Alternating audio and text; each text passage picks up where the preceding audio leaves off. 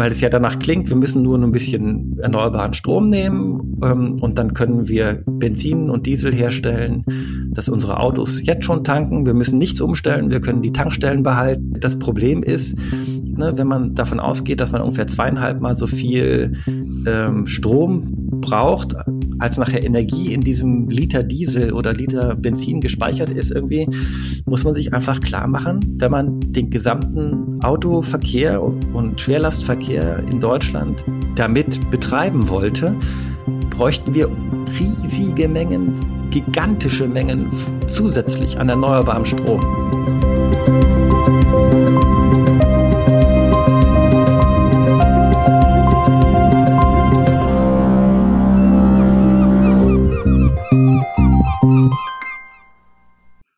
Moin Moin, liebe Hörerinnen und Hörer und willkommen zum Nebelhorn, dem Hörfunkformat der Scientists for Future in Hamburg. In unserem Format stellen wir euch Menschen vor, die sich in und um Hamburg auf verschiedensten Gebieten mit dem Thema nachhaltige Zukunft beschäftigen. Wir sprechen mit Forscherinnen und Forschern und Menschen aus angrenzenden Bereichen über ihre Tätigkeiten, Herausforderungen und ihre Lösungsansätze. So erfahren wir spannende Details über den aktuellen Stand der wissenschaftlichen Entwicklungen und ihr lernt diejenigen kennen, die hier in der Region innovativ sind sowie Wissenschaft betreiben und voranbringen. Ich bin Heidi aus Österreich und heute sprechen wir mit Daniel Münter. Daniel hat in Tübingen und an der University of Toronto Physik studiert. Danach war er unter anderem in der Wissenschaftskommunikation und als Wissenschaftsjournalist tätig. Seit drei Jahren forscht er am Institut für Energie- und Umweltforschung in Heidelberg. Seine Schwerpunkte dort sind Ökobilanz, Ökoprofile, Stoff-Stromanalysen und Wissenschaftskommunikation. Hallo Daniel. Ja, hallo, super, dass ich hier sein kann. Danke. Ja, freut mich auch, dass du da bist. Zuerst würde mich interessieren, wieso ihr euch Anwälte der Umwelt nennt und wie würdest du deine Hauptarbeitsgebiete mit Beispielen kurz für unsere Zuhörer und Zuhörerinnen erklären? Okay, äh, Anwälte der Umwelt ist mal die erste Frage. Also ich bin ja tätig am Institut für Energie- und Umweltforschung in äh, Heidelberg. Das ist ein gemeinnütziges Institut, eine gemeinnützige GmbH sogar.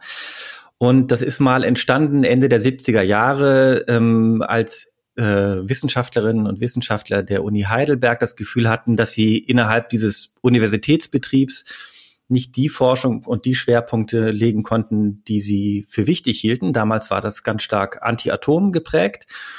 Und ähm, die haben dann quasi so einen Arbeitskreis erst gegründet und dann wurde später da ein eigenes Institut raus. Und mittlerweile sind das so 70 bis 80 Leute, die da arbeiten. Und das Thema ähm, Atom oder Anti-Atom kommt nur noch ganz am Rande vor, aber sonst machen wir die ganze Palette Nachhaltigkeit, also von Ökobilanzen von Windeln bis hin zu äh, Beratung der Energie äh, der Bundesregierung zum Thema Wärmedämmung oder technische Zusammenarbeit für Abfallkonzepte in Brasilien. Also du siehst, die, die, das Spektrum ist ganz, ganz breit. Und ähm, äh, die Frage nach Anwalt der Umwelt, das ist quasi das Selbstverständnis, was eigentlich hinter all diesen Projekten steckt, dass wir probieren, unabhängig und nicht interessengeleitet, äh, Auswirkungen von Produkten oder Prozessen auf die Umwelt äh, zu betrachten und zwar so gut wie möglich und nicht im Sinne, dass da etwas bei rauskommt, was unseren Auftraggeberinnen und Auftraggebern am liebsten wäre. Ähm, das ist so, dass, wenn ich das mal ergänzen darf, wir sind im Gegensatz zu anderen Instituten, wie zum Beispiel dem Wuppertal-Institut, die eine Grundfinanzierung bekommen vom Land, ähm, sind wir komplett über Projekte äh, finanziert. Das heißt also, wir müssen alles Geld, was wir äh, brauchen, selber durch Projekte reinbringen. Hm, spannend. Genau, und die andere Frage war, kannst du die nochmal? Äh, äh ja, äh, das hast du eigentlich eh schon gesagt, wie du die Hauptarbeitsgebiete mit Beispielen erklären würdest, also zum Beispiel äh, Windeln, Ökobilanz von Windeln und so weiter. Also genau, also das war jetzt ja. der, das war ja der große Rundumschlag. Ne? Also wir machen auch, keine Ahnung, wir gucken an, wie umweltfreundlich Elektroautos sind oder oder ähnliches. Wir sind so innerhalb des Instituts dann so in verschiedene Fachbereiche noch aufgeteilt und der Fachbereich, in dem ich arbeite, der äh, beschäftigt sich ganz stark mit der sogenannten Grundstoffindustrie. Das heißt, wir gucken uns zum Beispiel die Stahlindustrie an oder Zementindustrie oder die Herstellung von Plastik. Oder ein, einer meiner Spezialbereiche sind halt äh, synthetische Kraftstoffe, die gerade sehr heiß diskutiert werden, um als mögliche Alternative oder Ergänzung zu batterieelektrischen Autos. Ja, da habe ich die nächste Frage, nämlich ähm, seid ihr eigentlich so Art Alchemisten und könnt ihr aus der Luft tatsächlich Benzin machen?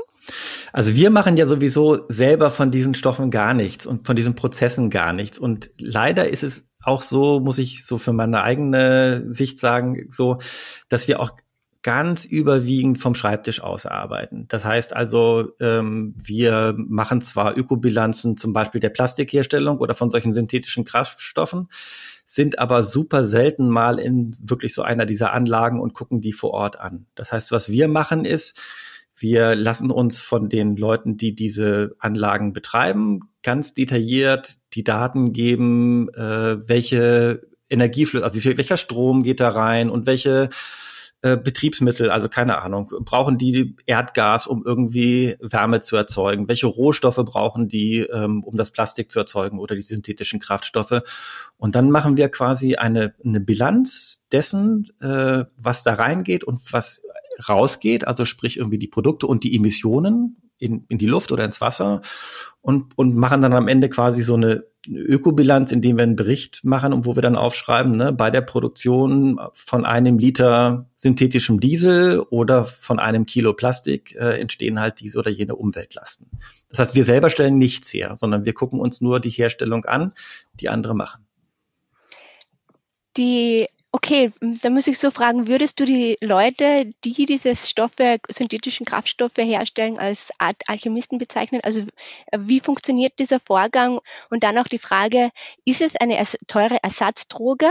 Mhm. Ähm, und wo macht es Sinn, das einzusetzen? Also Okay, das sind jetzt sehr viele Fragen auf einmal. Aber ich, ich fange ich fang mal bei der ersten an, nach den Alchemisten. Ähm, naja, wenn, wenn du Chemikerinnen und Chemiker als Alchemisten bezeichnest und Verfahrenstechnikerinnen und Verfahrenstechniker, dann sind es Alchemisten. Also im Prinzip ist es kein Hexenwerk, äh, äh, was in solchen Anlagen passiert. Das ist auch eigentlich überhaupt nichts Neues. Denn, ähm, denn äh, aus, äh, aus Kohlenstoff und Wasserstoff äh, solche synthetischen Kraftstoffe herzustellen, das gibt es schon sehr lange. Das ist zum Beispiel auch in Deutschland schon ähm, während des Zweiten Weltkriegs gemacht worden. Das ist in Südafrika ganz lange gemacht worden, wo, wo man äh, aufgrund der, äh, des, des Embargos, was es gab, wegen der Apartheid, ähm, auf die Rohstoffe zurückgreifen äh, musste, ähm, die man vor Ort hatte. Und das ist in Südafrika Kohle gewesen. Ähm, und da hat man halt aus der Kohle Benzin gemacht. Und im Prinzip sind diese neuen synthetischen Kraftstoffe, äh, über die jetzt so viel geredet wird, was ganz ähnliches. Man nimmt dann keine Kohle, sondern man holt sich den Kohlenstoff woanders her. Ähm, zum Beispiel ähm, einem Schornstein von einem Kraftwerk oder einem Zementwerk oder man kann auch den, das CO2, was ja normalerweise ein Problem ist in der Luft, aus der Atmosphäre rausziehen äh, und dann verwenden. Und dann den Wasserstoff erzeugt man, indem man Wasser mit äh, Strom per Elektrolyse in seine Bestandteile auflöst und dann äh, nimmt man den Wasserstoff und den Kohlenstoff, den man äh, sich aus der anderen Quelle geholt hat und macht dann in einem in einer Chemieanlage letztendlich, in einer Syntheseanlage, ähm, baut diese Bausteine zusammen und dann wird halt äh, Diesel oder Benzin draus oder oder Erdgas zum Beispiel auch. Das geht auch. Ähm, also ne, das ist im Prinzip äh, Chemie und Verfahrenstechnik und eigentlich schon eine ganz von der von vom, vom Grundprinzip her eine ganz etablierte Sache. So, das war die nächste Frage. Wo wird das denn eingesetzt oder wo wird das denn gemacht? Also diese neue Art von synthetischen Kraftstoffen, diese, hm, manchmal wird es auch grüne, grüne Kraftstoffe genannt, weil man halt hofft, damit Benzin und Diesel aus Erdöl ähm, äh, ersetzen zu können. Das wird noch nicht besonders viel gemacht. Diese, diese Grundtechnik, wie ich ja gerade erzählt habe, ne, aus der Kohle, das gibt's schon ganz lange aber die, ähm, die, sich die, das CO2, den Kohlenstoff woanders herzuholen, ähm, das, ähm, das gibt's noch nicht so lange. Da probiert man noch viel rum.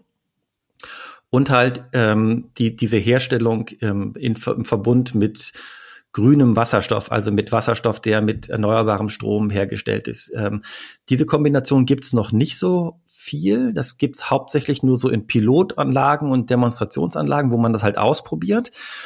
Und der Hauptgrund dafür, dass es das noch nicht gibt, ist, dass es einfach noch sauteuer ist. Also ähm, und Kannst du da vielleicht ein Beispiel nennen, wie teuer, also wie ja, ist immer so ein bisschen schwierig. Ein Liter oder wie viel hm. mehr Energie braucht man, um einen Liter zu erzeugen? Okay, das sind wieder zwei, also zwei Fragen, die miteinander zusammenhängen, klar. Ähm, klar, man, man, man steckt erstmal Strom in diese Elektrolyse, um den Wasserstoff äh, aus dem Wasser zu bekommen. Und dabei hat man schon Verluste. Das heißt irgendwie nur 60 bis 70 Prozent der Energie des Stroms, den man in diese Elektrolyse reinsteckt, ist nachher im, im Wasserstoff noch als chemische Energie äh, enthalten. Und für die Abscheidung des CO2s ähm, aus der Luft oder ähm, aus den Abgasen von einem Kraftwerk oder so, da muss man auch wieder Energie aufwenden. Und dann die Synthese selber, also diese chemische äh, Umwandlung in dann Benzin oder Diesel, die braucht halt auch nochmal Energie, ähm, so dass man so bei Benzin oder Diesel so ganz grob über den Daumen peilen kann, dass man ungefähr zweieinhalb Mal so viel Energie als Strom reinsteckt, als nachher ähm, in dem Benzin oder Diesel chemisch dann gespeichert ist. Ähm, und das ist jetzt im Moment auch einer der Haupttreiber für die Kosten, weil ähm, du musst den Strom natürlich bezahlen, den du da vorne reinsteckst und äh, dementsprechend äh, teuer wird nachher der Diesel es ist ein bisschen schwierig, das zu sagen, wie viel das jetzt nun wirklich kostet, weil wenn man halt nur so Demonstrations- und Pilotanlagen hat, dann ist sowas natürlich immer teurer, als wenn man äh, wirklich irgendwie eine, eine Raffinerie dahinstellt, äh, die Millionen von Litern jedes Jahr macht.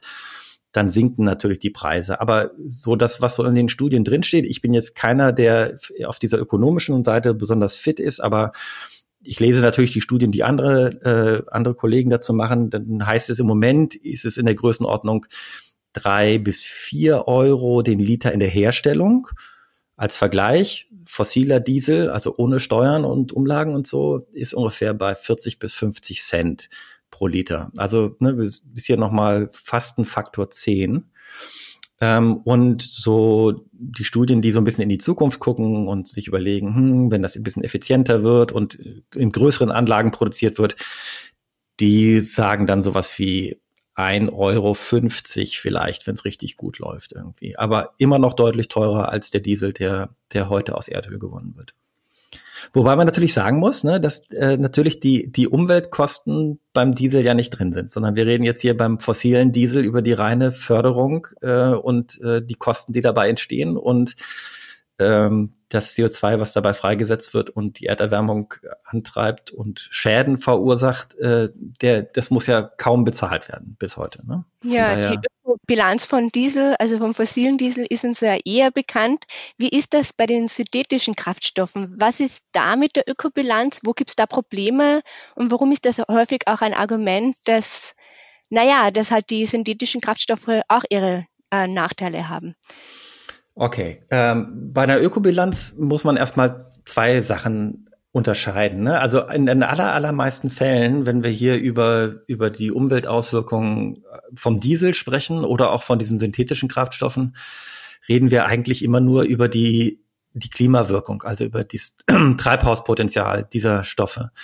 Ähm, und schon da ist es so, dass ähm, diese synthetischen Kraftstoffe ja als Alternative zum Diesel gehandhabt werden und in, in so Überschlagsrechnungen, sage ich jetzt mal, fast immer so getan wird, als wenn die schon komplett klimaneutral wären. Ähm, das sind sie auf keinen Fall, die synthetischen Kraftstoffe, weil aus zwei Gründen. Ähm, der, der eine Grund ist, dass ähm, man den Strom äh, und die Energie, die man braucht, um diese Prozesse zu betreiben, äh, die muss man auch irgendwo erzeugen. Und äh, auch erneuerbare Energien äh, fallen nicht vom Himmel. Auch da muss man Anlagen für bauen. Man muss ähm, Solarmodule bauen, man muss Windräder bauen und die sind nun mal aus Stahl und Beton und bei der Herstellung von diesen Stoffen äh, von entstehen Emissionen und die muss man letztendlich dem Strom anlasten, der mit den Anlagen erzeugt wird und ne, den Strom verwende ich dann, um die synthetischen Kraftstoffe herzustellen. Und äh, von daher ist die Herstellung von synthetischem Diesel äh, unterm Strich erstmal nicht null. Die ist nicht klimaneutral. Das kann man sich angucken, ne, wie viel wird da, wie viel, äh, ähm, welchen Fußabdruck hat es, welchen CO2-Fußabdruck hat es. Und da ist das mit der, mit der heutigen Herstellung äh, schon so, dass man dann so auf, je nachdem, mit welcher Stromerzeugung man das macht und so, und auf welchem Wege, aber da kann man dann schon so 30, 40 Prozent des, äh, ähm, des Fußabdrucks haben im Vergleich zum Diesel in der Herstellung. Und das Zweite ist ähm, die Frage, wo denn, der, wo denn das äh, CO2 herkommt oder der Kohlenstoff, den ich in dieser Synthese äh, mit dem Wasserstoff äh, verbinde, um daraus Diesel herzustellen. Und wenn ich den einfachsten Weg wähle in Häkchen, weil, weil dort CO2 in großen Konzentrationen vorliegt und ich es einfach abscheiden kann, nämlich aus einem Kraftwerk oder äh, aus einem Zementwerk am Schornstein, dann ist das CO2, was da herauskommt, schon auch äh, fossil. Das heißt, es äh, steckte mal als Kohle in der Erde oder ähm, als Kalkstein, der da gebrannt wird im Zementwerk. Ähm, und letztendlich muss ich dann auch dem Diesel, der daraus entsteht, äh, was anlasten. So, das ist also erstmal die, die, die Antwort auf der Ebene dieser, der, der Treibhauswirkung, der, der Klimawirkung. Also die ist nicht null. Die ist schon günstiger als, als bei fossilem Diesel, aber sie ist nicht null.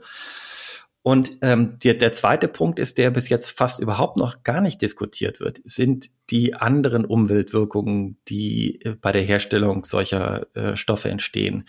Also ganz klassisch ist es so, wenn wir eine Ökobilanz machen, dann haben wir meistens so, äh, so zehn zehn Messgrößen oder zehn ähm, Wirkungskategorien nennt sich das so fachsprachlich bei uns, äh, unter denen wir so ein, so ein Produkt oder ein Prozess äh, beurteilen und bewerten und, und die, die, äh, äh, die Treibhauswirkung ist einer von diesen zehn, aber dann gibt es halt sowas wie Versauerung. Ähm, saurer Regen ist vielleicht noch den meisten Leuten von uns ein Begriff. Irgendwie war ja mal ein Riesenproblem, ähm, als man so starke äh, Schwefel, äh, ähm, Schwefeldioxid-Emissionen hatte in Kraftwerken, der dann als saurer Regen niederging und, und äh, Wälder, das Wald, fürs Waldsterben verantwortlich war. Also die Versauerung ist so ein Ding, Eutrophierung äh, ist ein weiteres. Das bedeutet, dass äh, Stoffe, Phosphor vor allen Dingen und, äh, und bestimmte Stickstoffverbindungen freigesetzt werden, die düngend wirken. Also manchmal äh, hört man in den Nachrichten davon, dass irgendwo auf dem Meer oder in bestimmten Seen so eine Algenblüte passiert, Blaualgen oder so. Und das ist passiert, wenn, wenn Gewässer überdüngt werden. Und ähm, in solchen chemischen Prozessen können bestimmte Phosphorverbindungen zum Beispiel freigesetzt werden und wenn die halt in Gewässer gelangen, dann wirken die düngend. So ist also eine ganze Reihe von von äh, Faktoren, die wir da beurteilen, Feinstaubemissionen zum Beispiel ähm, auch. Ähm, so, und, und wir haben jetzt eine große Studie gemacht und haben uns verschiedene Wege angeguckt, wie man diese synthetischen äh, Kraftstoffe und Brennstoffe herstellen kann. Und ähm, haben dann ermittelt mit den Prozessen, wie das, wie wir uns das, äh, von denen wir wissen, wie das hergestellt werden soll, welche Umweltwirkungen das hat neben der Treibhauswirkung und haben dann festgestellt, dass es in vielen Bereichen ähm, deutlich belastender ist als die heutige Gewinnung von Diesel, zum, Beispiel, von, von Erdöl, die dann zu fossilem Diesel oder Benzin wird.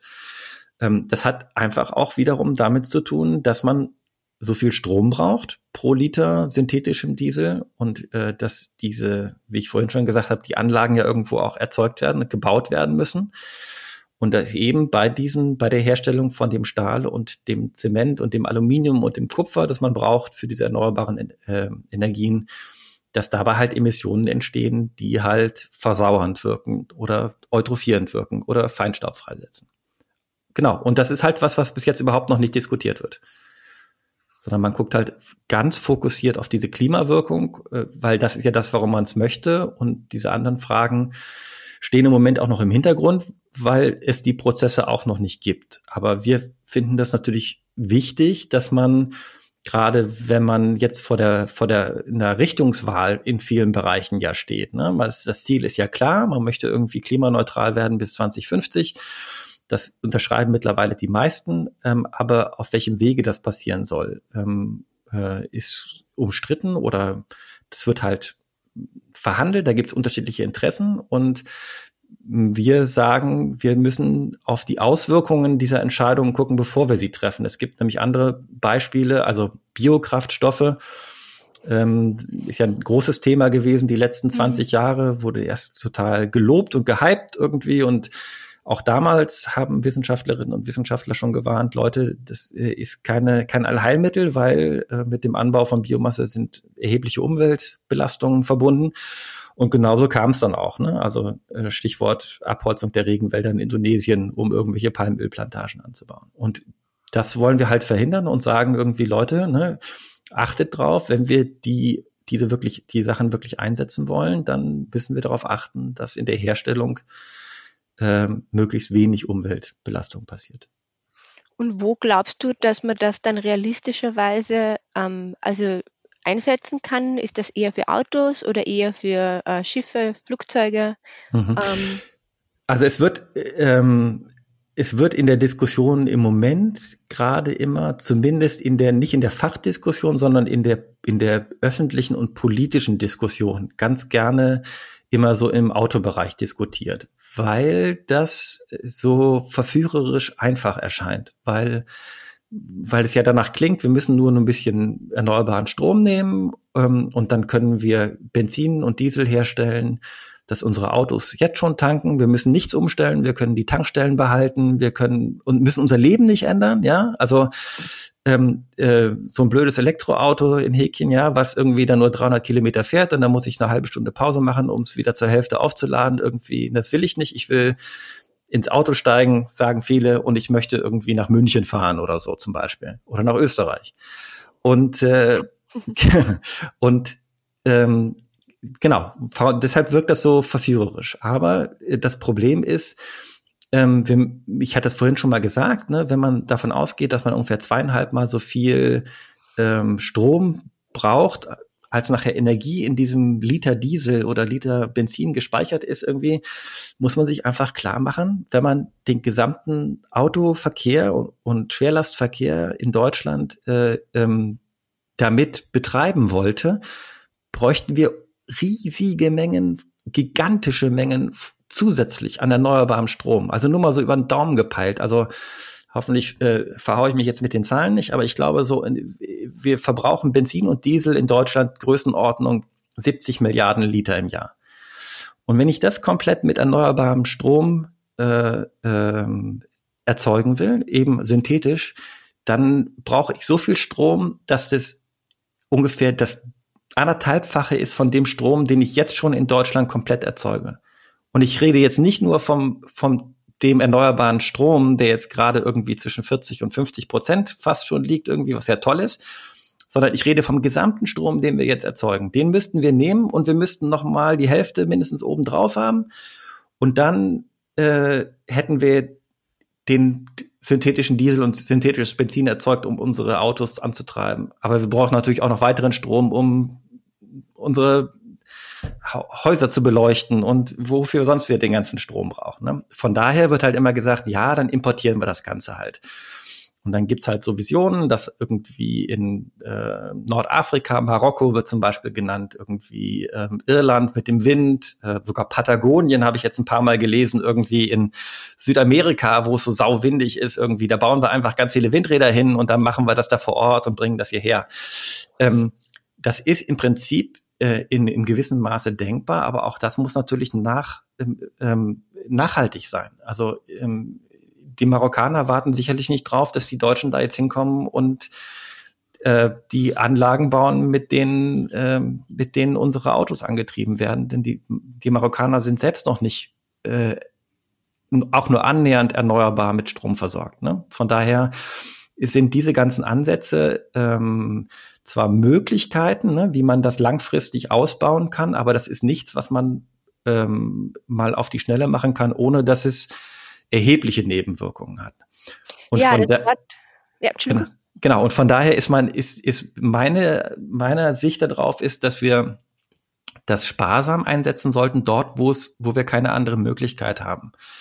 Denn äh, wenn wir jetzt konkret Autos anschauen und es gibt Elektroautos mittlerweile äh, von vielen Herstellern und es kommen immer mehr auf den Markt irgendwie und jetzt keine Ahnung, VW hat sich jetzt zum Beispiel gerade extrem diesem Ziel verschrieben, den, äh, den ganzen Konzern auf Elektroautos auszurichten.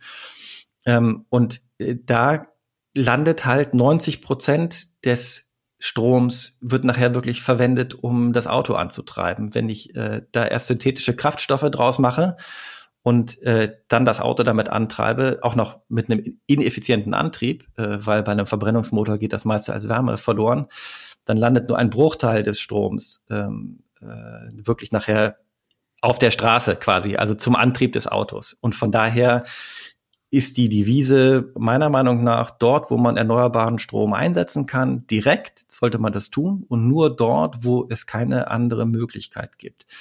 Das sind Flugzeuge und Schiffe, äh, Hochseeschiffe und äh, Flugzeuge. Und das ist ein Bereich, den wir jetzt überhaupt noch nicht besprochen haben. Das ist der ganze Bereich, wo heute schon Erdöl und Erdgas eingesetzt wird, ähm, die Industrie. Also wir haben ganz vorhin über Plastik gesprochen. Ähm, Plastik kann man nicht durch Strom ersetzen, sondern da braucht man was Stoffliches. Und im Moment ist es so, dass das Erdöl, was gefördert wird, äh, dazu verwendet wird, als Grundstoff dient, um zum Beispiel Plastik herzustellen. Und äh, selbst wenn wir weniger Plastik verbrauchen, was gut wäre in Zukunft, äh, brauchen wir da auch Rohstoffe, die nachhaltig und erneuerbar sind. Und da ist es halt auch vorstellbar, dass halt synthetisches Nafta nennt man das, so ein Roh, Rohbenzin, also ein Grundstoff in der Chemie, dass der halt synthetisch hergestellt wird und dass es dafür verwendet wird, weil da hat man, kann man den Strom halt nicht eins zu eins einsetzen. Du hast ja vorher das Wort auf die Schnelle mal erwähnt und da wollte ich äh, darauf zurückkommen weil Friday for Future jetzt eine Studie in Auftrag gegeben hat zum Thema CO2-neutral bis 2035. Die Studie wurde vom Wuppertal-Institut erstellt. Jetzt wollte ich dich fragen, ähm, was hältst du von der Studie? Inwiefern ist die ähm, relevant für eure Arbeit oder inwiefern ist sie interessant für euch und was liest du aus der Studie heraus und wo siehst du Verknüpfungen zwischen deinem Arbeitsbereich und äh, der Studie? Mhm. Also, äh, ich musste erstmal so quasi einen Disclaimer vorweg schicken. Das ist nicht diese großen Studien, diese, diese Systemtransformationsstudien. Das ist nicht mein absoluter Fachbereich. Sowas machen wir tendenziell auch bei uns im Institut und es gibt Leute, die sich da deutlich besser äh, mit auskennen.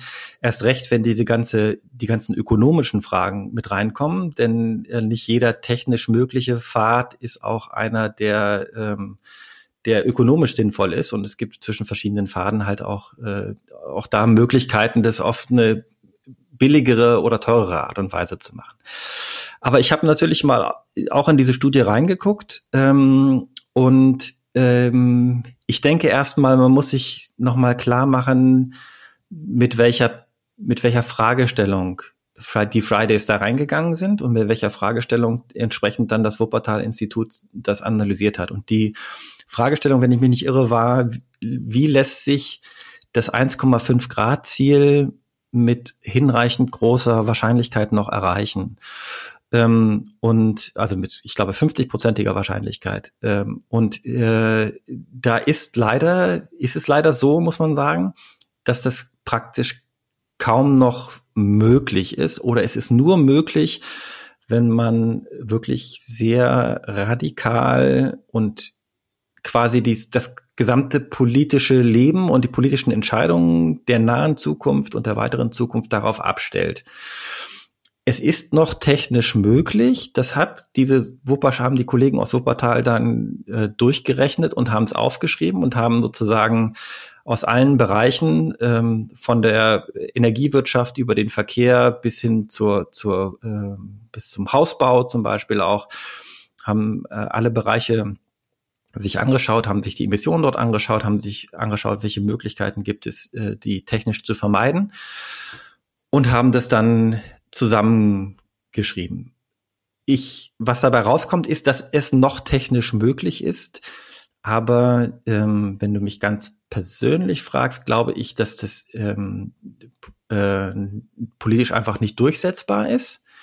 Und zwar nicht nur äh, wegen der Widerstände der Beharrungskräfte der Großindustrie, ähm, die man ja da ganz schnell im Hinterkopf hat, sondern wenn man sich ähm, das Stück für Stück anguckt, dann sind da ganz viele Bereiche, die sehr kurzfristig sehr starke Änderungen in unserem täglichen Leben bewirken werden. Also wenn da drin steht irgendwie, glaube ich, ein Drittel des Autoverkehrs bis 2030 oder 2035 äh, einsparen, ähm, dann ist das ein Ziel, was ich gut finde und was ich teile, was ich aber äh, für sehr unwahrscheinlich halte, dass äh, eine Mehrheit der deutschen Bevölkerung sich dem äh, sich dem anschließt und sagt, wir machen da mit und wir unterstützen so eine Politik. Dann stehen da Dinge drin, die selbst innerhalb der hm, der Umweltcommunity auch umstritten sind. Also da stehen zum Beispiel, also wenn ich einen massiven Ausbau der erneuerbaren Energien habe, dann habe ich in der Vergangenheit äh, schon Konflikte gehabt zwischen Naturschutz und Klimaschutz. Also sprich gerade Ausbau der Windkraft an Land aber auch Ausbau der Windkraft äh, offshore, auf See, ähm, kommt in Konflikte mit Naturschutz. Also auf See sind es, äh, sind es zum Beispiel irgendwelche Schweinswale oder so, die mal ein Riesenproblem als Problem diskutiert wurden. Ähm, an Land sind, ist der Vogelschutz, äh, der Artenschutz auf, auf verschiedene Art und Weise. Da ist Konflikte da und es steht zum Beispiel CCS als notwendige Technologie drin. CCS heißt Carbon Capture and Storage.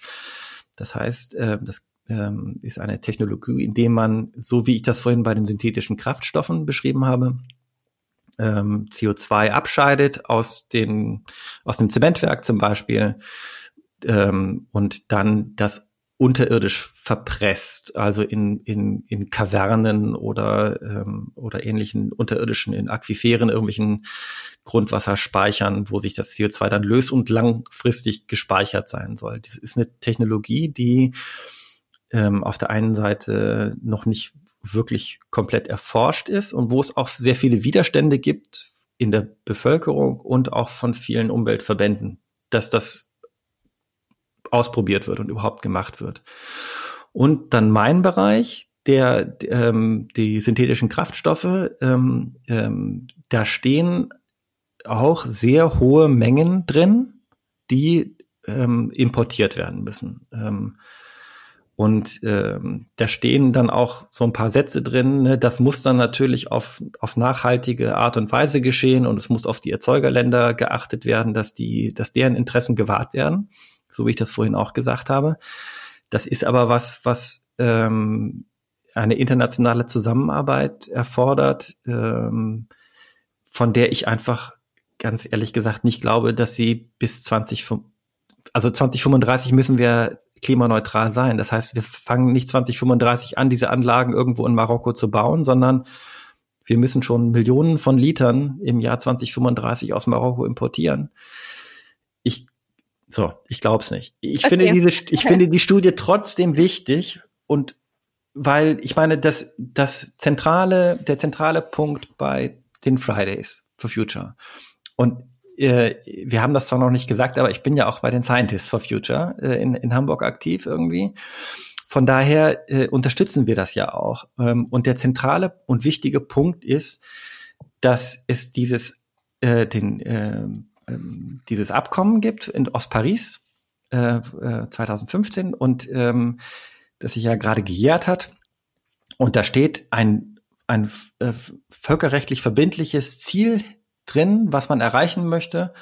Und die Frage war jetzt, wenn man das wirklich ernst nimmt, und man muss es ja ernst nehmen, was muss man denn tun? Und dabei kommt halt raus, wenn man diese 1,5 mit hinreichender Wahrscheinlichkeit wirklich erreichen will, dann muss man halt so so krasse Schritte gehen. Genau. Und ähm, das ist wichtig, das aufzuzeigen, weil ähm, wir im politischen Alltag oft auf ganz anderer Ebene das Machbare diskutieren und, und da ganz schnell kleinmütig werden und sagen, irgendwie Angst haben vor Veränderung irgendwie. Also, um das nochmal zusammenzufassen, ich glaube, dass die Summe der Dinge, die in dieser Studie gefordert werden, nicht wird umzusetzen sein. Ich glaube auch nicht, dass wir das 1,5 Grad Ziel erreichen werden. Ich glaube auch nicht, dass wir das 2 Grad Ziel erreichen werden. Aber ähm, es ist die Studie ist wichtig, um zu zeigen irgendwie, äh, dass es großer, großer Anstrengungen bedarf, um das bestmögliche Ergebnis rauszuholen in der Zukunft. Ja, und diese Anstrengung, ähm, die müssen wir alle auf äh, uns nehmen. Du arbeitest ja bei EFOL und äh, ich würde kurz noch zu, dazu zu sprechen kommen. Du hast gesagt, äh, ihr habt 70 bis 80, seit 70 bis 80 Arbeitskollegen und ich habe gelesen auf der Webseite, ihr habt Wirtschaftsgeografiker, Rohstoffingenieure, Chemiker, Umwelt- und Energiemanager, Geo Geoökologen, Versorgungstechniker, Nachhaltigkeitswissenschaftler und so weiter. Und äh, ich erwähne das jetzt, weil es mich interessieren würde, ähm, welche äh, welche Bereiche du glaubst, dass in Zukunft sehr relevant sind, eben auch um diese Ziele zumindest annähernd zu erreichen? Und was würdest du jungen Menschen, die gerade zuhören und sich gerade vielleicht für ein Studium entscheiden oder ein anderes Studium machen wollen, um eben diese Ziele erreichen zu können, welche, welche Richtung, Studienrichtungen denkst du, dass äh, interessant sein könnten für die Zukunft? Was würdest du empfehlen? Mhm. Also äh, du, du hast ja die ganze Reihe von, von Berufen aufgezählt, die die Kolleginnen und Kollegen bei uns im Institut haben. Das Aha. zeigt ja auch, ähm, dass äh, auf der einen Seite in dieser ganzen Nachhaltigkeitsforschung ganz viele verschiedene Expertisen gefragt sind. Also nur ein Beispiel, bei uns im Fachbereich gibt es einige Geografinnen und Geografen, die sich äh, so mit äh, Fernerkundung auskennen, zum Beispiel um ein, ein, einen Katalog zu machen von Minen weltweit, also Rohstoffminen, ähm, um zu gucken, in, in, in welchen äh, in, sind da Naturschutzgebiete dran, äh, äh, wie potenziell umweltschädlich sind denn die Rohstoffe, die dort gewonnen werden. Das ist nur eins von vielen Beispielen. Aber wir machen auf der anderen Seite auch äh, Politikberatung ganz konkret irgendwie, wenn es darum geht, irgendwie ein neues Gesetz für äh, Wärmedämmung von Häusern zu machen. Ähm, also das, der, der, der Bereich ist sehr weit. Und das Zweite ist, dass wir, glaube ich, schon in vielen von diesen Fragen ähm, auch ein Stück weit generalistisch rangehen. Also eben, weil wir halt nicht die Ingenieurinnen und Ingenieure sind, die die Anlagen bauen und irgendwie optimieren und das das äh, letzte Quäntchen Effizienz rauskitzeln müssen, weil sie ein Produkt herstellen, sondern wir gucken immer tendenziell auf das Ganze und die Auswirkungen auf das große Ganze. Von daher ist, würde ich jetzt mal ganz grob sagen, die konkrete Fachrichtung, die man innerhalb dieses Bereichs Nachhaltigkeit studiert, äh, gar nicht so wichtig. Also ganz kurz zu meinem eigenen Hintergrund. Ich bin ja Diplomphysiker äh, vor oh, vielen, vielen Jahren fertig geworden mit meinem Studium und meine Diplomarbeit war über was komplett anderes. Ich habe irgendwie Tieftemperaturphysik gemacht, Supraleitung irgendwie, also und zwischendrin habe ich äh, äh, wissenschaftlich ja gar nicht mehr gearbeitet, sondern halt als Wissenschaftsjournalist.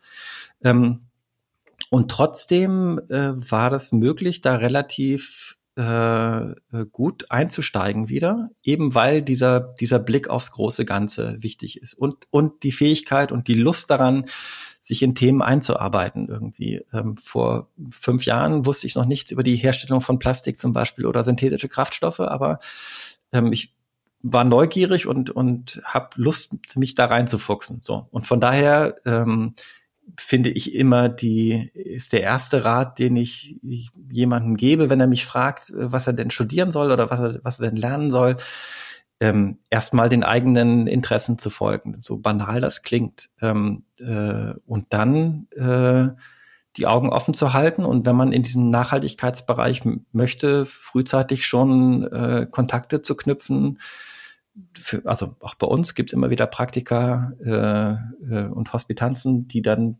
direkt nach dem Studium auch in, in Mitarbeit münden, zum Beispiel auch. Ja, mir ging es ähnlich, wenn mich Leute gefragt haben, was ich mal machen werde. Ich wusste immer, es muss im Umweltbereich sein, aber ich habe dann immer wieder gesagt, ja, den Job, den ich mal haben werde, den gibt's heute noch nicht. und ich habe tatsächlich mit Anglistik, Englisch angefangen, äh, mich in Romane reinversetzt und bin dann bei Environmental Humanities gelandet. Also ich bin auch der Meinung, den Interessen folgen ist immer sehr, sehr wichtig. Jetzt möchte ich nochmal zurückkommen zu dem Thema Politik, Politik und politische Entscheidungen. ähm, diese Entwicklung und der Einsatz von Wasserstoff und anderen synthetischen Kraftstoffen ist ja allem für die Wissenschaft, Industrie und den Fernverkehr relevant. Also eigentlich weniger, wie du gesagt hast, für den Individualverkehr. Also das Wollen von Individuen spielt hier keine so große Rolle. Wie denkst du, dass wir die Politik ähm, hier zielrichtungsweisend beeinflussen können? Hm, also, ja, das ist eine schwierige Frage, weil ähm, ich bin ja kein Politiker und ich bin aus gutem Grund auch kein Politiker, weil ich würde das, glaube ich, auch, ich, äh, ich möchte kein Politiker-Bashing betreiben. Ich habe da eigentlich äh, eine hohe Meinung von vielen, die da unterwegs sind, weil das ist eine hochkomplexe Geschichte und ein Ausgleich von Interessen und äh, den, den man da leisten muss. Ähm, und äh, ich habe auch keine Patentlösung in der Tasche. Und auch so eine Studie wie von den Wuppertal-Kollegen für die Fridays irgendwie, es ist immer einfach, die Dinge aufzuschreiben und durchzurechnen und zu sagen, so kann es gehen, aber nachher äh, Mehrheiten zu organisieren, die bereit sind, diesen Weg mitzugehen, weil sie das zielrichtig finden und ähm, dafür auch bereit sind, schrittweise bestimmte Dinge in ihrem Leben zu ändern, das ist total schwer. Ähm, von daher ähm, würde ich jetzt erstmal sagen, ist es für mich wichtig, dass wir, dass wir an diesen Themen dranbleiben und dass wir, ähm, da sehe ich uns als Wissenschaftlerinnen und Wissenschaftler auch in der Verantwortung, ein Stück weit dafür Sorge tragen, dass unsere Ergebnisse gehört werden. Das ist immer noch in Deutschland, glaube ich, so im Gegensatz zu äh, England oder den USA, dass das in der Wissenschaft oft so ein bisschen so ein Geschmäckle hat, äh, wenn man sich, wenn man seine Themen pusht, sozusagen. Aber ähm, ich glaube, äh, äh, wir sollten, wenn wir von dem überzeugt sind, was wir tun und denken, dass das wichtige Erkenntnisse sind, dann sollten wir auch dafür sorgen, dass sie gehört werden. Und dass sie eine, ein Argument in der Diskussion sind. Das heißt also äh, ganz konkret, wir sollten kommunizieren, dass diese Herstellung von diesen synthetischen Kraftstoffen, dass wir die äh, untersuchen und dass wir die in bestimmten Bereichen für kritisch halten, weil sie bestimmte Umweltwirkungen haben das kann und sollte dann ja auch ein Anreiz sein, diese Herstellung umweltfreundlicher gleich zu gestalten. Das heißt also, sprich gleich die, die Herstellung der äh, erneuerbaren Energienanlagen gleich mitzudenken und, und gleich äh, quasi, wenn man an die synthetischen Kraftstoffe denkt, gleich an die Stahlindustrie zu denken oder die Zementindustrie. Ähm, in dem Sinne. Also ich bin, ähm, es ist immer schwierig, dann in diesen Bereich ähm, Wissenschaft, Aktivismus äh, reinzugehen. Ähm, das ist ganz schnell auch ein vermintes Gebiet. Ja, ich denke, Friday for Future leistet hier eine sehr gute Arbeit und das ist ja auch der Grund, warum wir als Scientists for Future ähm, das unterstützen und auch diesen Podcast machen. Ähm, ja, gibt es noch irgendwas, äh, das du den Hörerinnen und Hörern mitgeben möchtest? Ähm, ja, aus wissenschaftlicher Sicht vielleicht, ähm, dass man sich nicht schrecken lassen soll von diesen ganzen technischen Vokabeln und äh, technischen Diskussionen. Ich glaube auch, dass das äh, ein Stück weit notwendig ist. Wir haben gerade über die Politik gesprochen und ähm, diese Argumente, dass wir diese synthetischen Kraftstoffe brauchen, um, auch wenn das jetzt nicht ganz explizit gesagt wird, aber das schwingt immer mit, unser Leben nicht ändern zu müssen. Das kommt in der politischen Diskussion ganz gerne äh, aus bestimmten politischen Bereichen, Ecken, die ähm, dann wo ich manchmal das Gefühl habe oder mir auch ziemlich sicher bin, nachdem, wie das gesagt wird, dass die das technisch nicht durchblickt haben. Also äh, wenn Friedrich Merz, ich kann jetzt ein Beispiel nennen, das mir letztens untergekommen ist, sagt irgendwie, es kann ja nicht immer sein, dass wir immer nur über mehr Windräder und äh, äh, Photovoltaikanlagen reden. Ähm, wir bräuchten auch intelligente Lösungen. Und dann hat der Journalist nachgefragt, ja, was denn? Ja, sowas wie synthetische Kraftstoffe. Und in dem Moment, wenn ich ein bisschen technische Ahnung habe und mich da ein bisschen mit beschäftigt habe und ich weiß, dass synthetische Kraftstoffe eben bedeuten, dass wir viel mehr Wind Räder brauchen und viel mehr Photovoltaikanlagen, dann kann ich natürlich so eine, so eine, so eine Blabla-Worthülse einfach mal durchschauen und entlarven. Und von daher äh, äh, sich nicht schrecken lassen von diesen technischen Fragen, sondern sich da ein bisschen reinstürzen und sich schlau machen und im Notfall einfach Leute fragen. Denn äh, wir sind ja nicht nur für die Fridays, sondern ähm, wir sind eigentlich immer wenn wir es irgendwie leisten können, zeitlich bereit, äh, äh, Aufklärungsarbeit zu betreiben oder von unserer Arbeit zu erzählen. Wir sind ja auch froh, wenn sich Leute dafür interessieren. Ja, danke, Daniel. Ich denke, das war ein perfektes Schlusswort. Ich danke alle fürs Zuhören und bis bald. In der nächsten Folge geht es um Klimamodelle und wie aussagekräftig sie sind. Ja, und äh, das war unsere heutige Folge für das Nebelhorn, dem Podcast der Scientists for Future Hamburg. Ich habe gesprochen mit Daniel Münter vom Institut für Energie- und Umweltforschung in Heidelberg. Wenn ihr weiterführende Informationen zu Daniels Arbeit oder zu IFOI sucht, gebt ifoi.de ein oder folgt den Links in unseren Show Notes. Wir bedanken uns sehr für eure Aufmerksamkeit. Wenn ihr Fragen, Anmerkungen oder Wünsche zum Format habt, schreibt uns gern oder besucht uns auf unserer neuen Webseite s4f-hamburg.de, also Scientists for Future, wo ihr die Show Notes und auch alle veröffentlichten Folgen findet. Wir freuen uns auf eure Rückmeldungen und sagen Servus und bis zum nächsten Mal.